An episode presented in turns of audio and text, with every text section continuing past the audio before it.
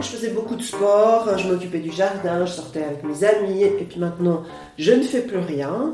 Qui n'a pas entendu sa grand-mère évoquer le bon vieux temps, le temps passé avec l'âge, hein, on le sait, les capacités physiques diminuent.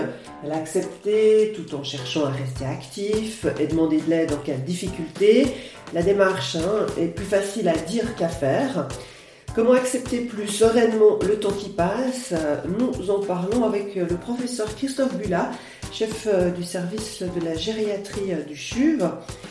Qu'est-ce qu'on entend par perte d'indépendance?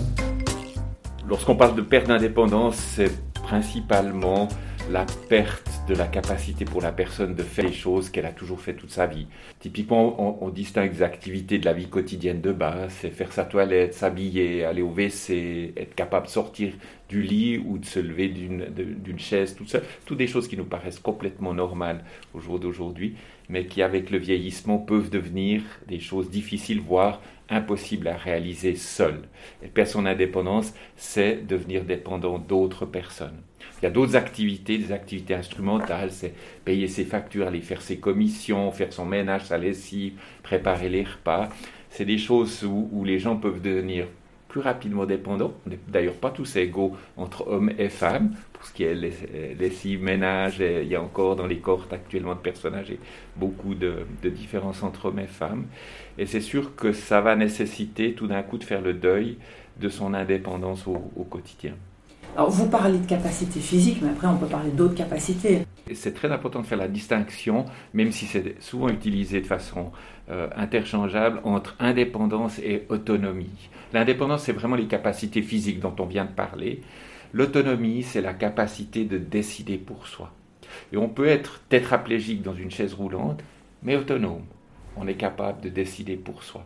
Inversement, on peut être complètement indépendant physiquement, mais par contre avoir perdu une partie de son autonomie du point de vue décisionnel. C'est le cas notamment des patients qui souffrent des maladies démentielles.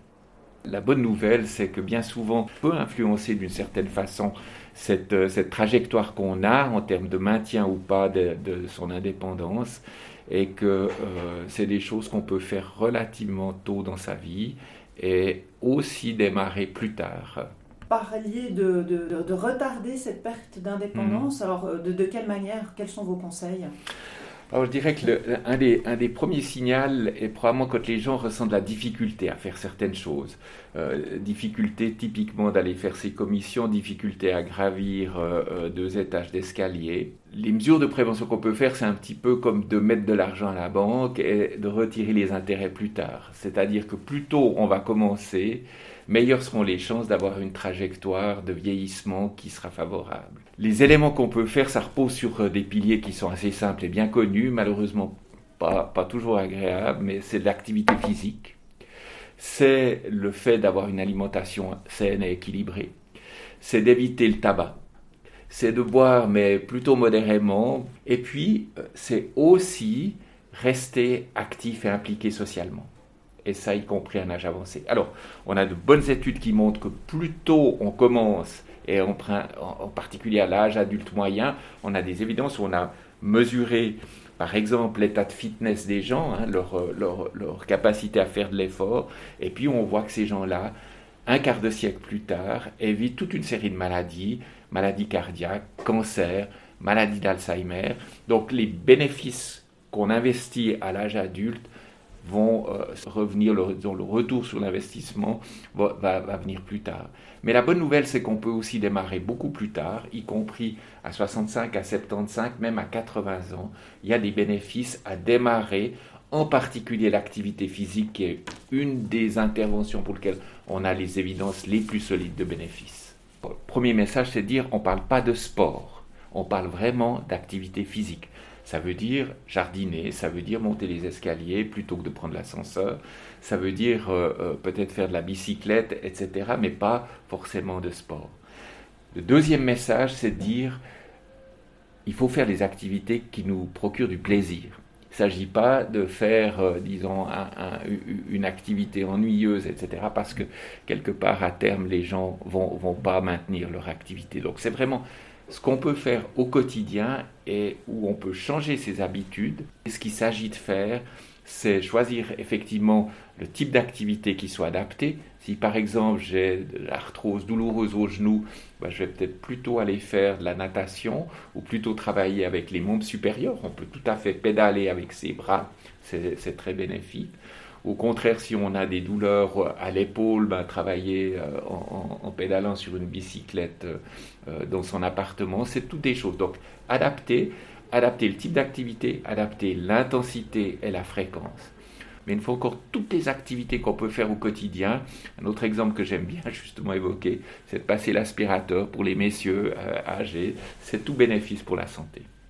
Alors vous parlez d'activité. Alors euh, c'est bien d'en faire, mais euh, c'est mieux hein, euh, de partager ces activités avec d'autres personnes. C'est bon pour le moral, ce sentiment de bien-être est-il plus important que d'être en forme physiquement? Alors absolument. On a, il y a quelques années, dans le cadre de la politique vieillissement et santé, mis en place un programme de, de réentraînement pour les personnes âgées qui étaient devenues sédentaires, c'est-à-dire qui vraiment ne se mobilisent pas suffisamment. On verra quel est ce seuil de mobilisation ou, d'activité qu'on souhaite donner. Ce, ce programme s'appelait Pas de retraite pour ma santé. Et on a de très jolis témoignages où les gens, plus que le bénéfice physique, mettent en avant le bénéfice social. Des gens qui étaient plus isolés, qui, comme c'est le privilège de l'âge, ont souvent perdu des, proches, perdu des contacts, ont vu leur réseau social se, restreindre et qui, à l'occasion de la participation à ce programme, renouaient des relations. Et c'était en fait comme euh, euh, certains l'ont décrit comme un soleil qui se, qui se relevait sur leur vie. Donc je, on, croit beaucoup au fait que ce lien social va aussi stimuler l'activité. Un autre exemple que, je vous donne, c'est une étude, c'est une thèse d'une euh, collègue, la doctoresse Spaltenstein, qui s'est intéressée à regarder pour les gens qui avaient des difficultés physiques, difficultés à monter les escaliers, difficultés à marcher plus de 200 mètres, difficultés à porter des commissions, est-ce que à difficulté égale, le fait d'avoir ou pas de l'activité, une implication sociale, dans des, dans, dans des groupes, dans des clubs, etc. Est-ce que ça a changé les choses? Et on voit qu'effectivement, si vous avez ce réseau social, vous avez à peu près deux fois plus de chances de rester actif, de sortir de votre domicile et de, de faire des choses. Donc les deux choses sont absolument associées. C'est pas seulement de faire l'activité physique euh, isolée dans son appartement, mais c'est idéalement, pour ceux à qui ça convient, de profiter aussi pour renouer du lien social. Alors ce lien social, ce réseau social, on le trouve où? Alors, euh, ça ne se décrète pas et, c'est sûr qu'on n'est pas tous équipés de la même façon pour, euh, euh, disons, recréer du, lien. Il y a des gens pour qui c'est naturel et qui l'ont entretenu toute leur vie. Il y a des gens qui ont un, réseau familial qui fait qu'ils ont plus de choses. Il y a certainement un certain nombre d'associations, notamment les associations pour seniors, il y en a plusieurs dans la plupart des cantons romans. Il y a la Vivo, il y a, l'association des aînés. Je pense que l'organisation qui est le plus à même de fournir pour les personnes intéressées des renseignements sur ce qui est disponible, c'est Prosenectute.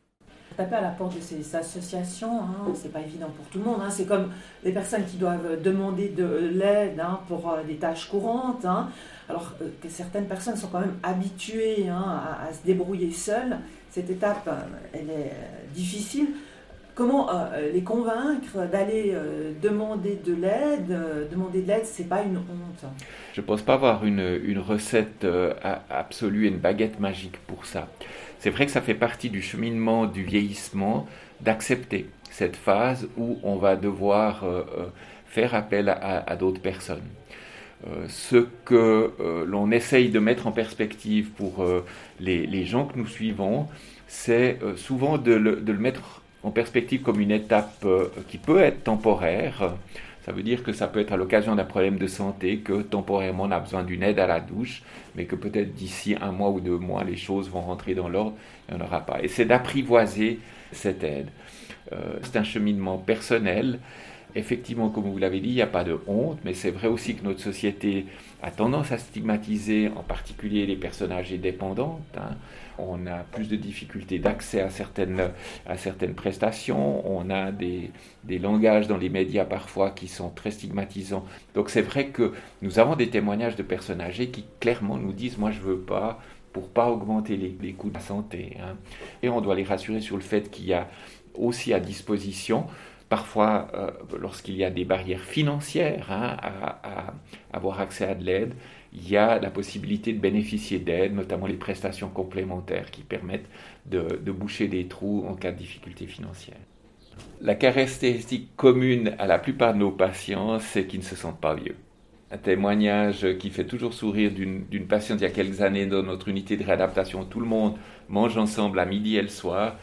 Et, cette dame de, de 92 ans disait, mais moi je ne veux pas descendre dans cette salle à manger où il y a tous ces vieux.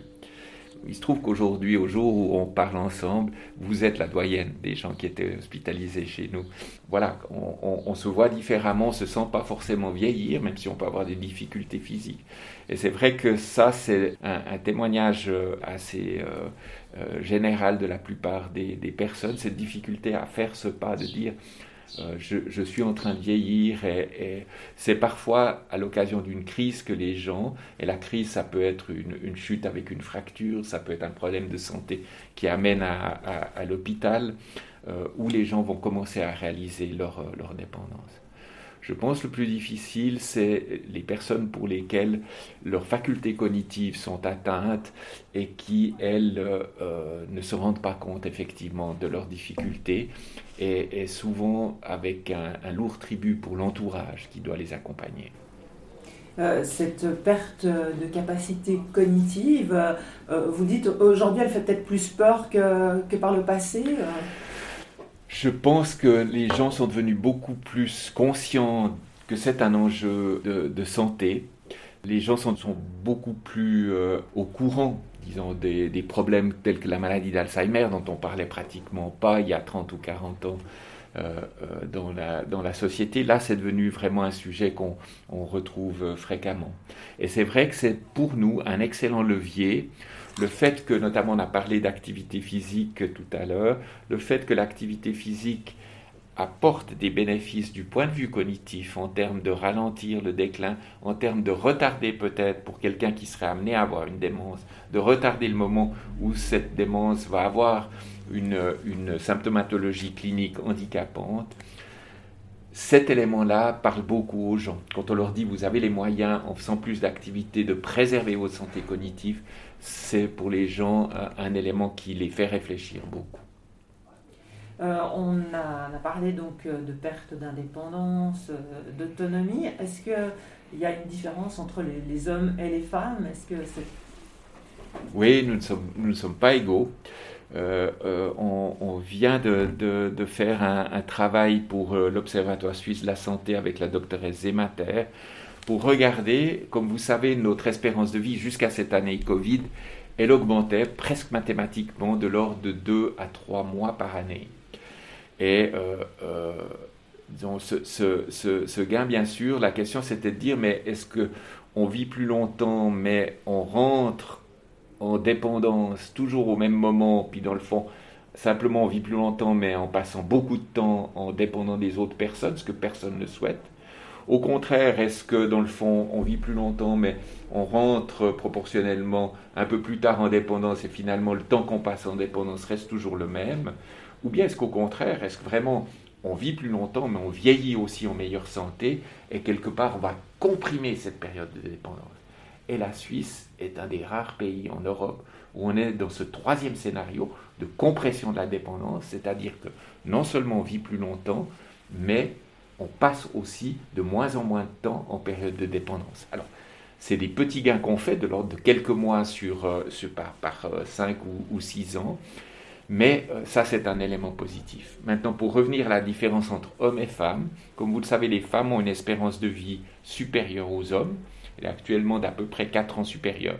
Il y a eu un gap jusqu'à 7 ans il y a une, une vingtaine d'années. C'est en train de se rejoindre malheureusement parce que les, les dames qui arrivent maintenant à des âges avancés avaient adopté des, mauvais comportements comme le tabac, au même titre que les hommes. Mais la période passée en dépendance, c'est le prix à payer pour les femmes de vivre plus longtemps. Elle est proportionnellement plus importante chez les femmes que chez les hommes. En d'autres termes, les femmes vivent plus longtemps, mais elles passent aussi proportionnellement plus de temps dans cette période qu'on aimerait comprimer le plus possible. Et donc le privilège des hommes, certes, ils meurent plus tôt, mais ils passent moins de temps dans cette phase de dépendance. L'âge auquel on devient dépendant, il est, profondément individuel. C'est sûr que le, virage actuellement autour des 80 ans, c'est là qu'on commence dans la plupart des cas, en moyenne en Suisse, quelqu'un qui a 80 ans souffre de 2 à 3 maladies chroniques. Et c'est des maladies chroniques qui amènent à, la dépendance. Mais la bonne nouvelle, les études de centenaires, notamment au Danemark, ont montré que tant les femmes que les hommes, les gens qui survivent jusqu'à 100 ans, plus de la moitié d'entre eux sont complètement indépendants dans ce qu'on appelle les activités de la vie quotidienne de base, faire sa toilette, s'habiller, aller au WC, etc. Autrement dit, ce n'est pas inéluctable de passer dans cette phase de dépendance.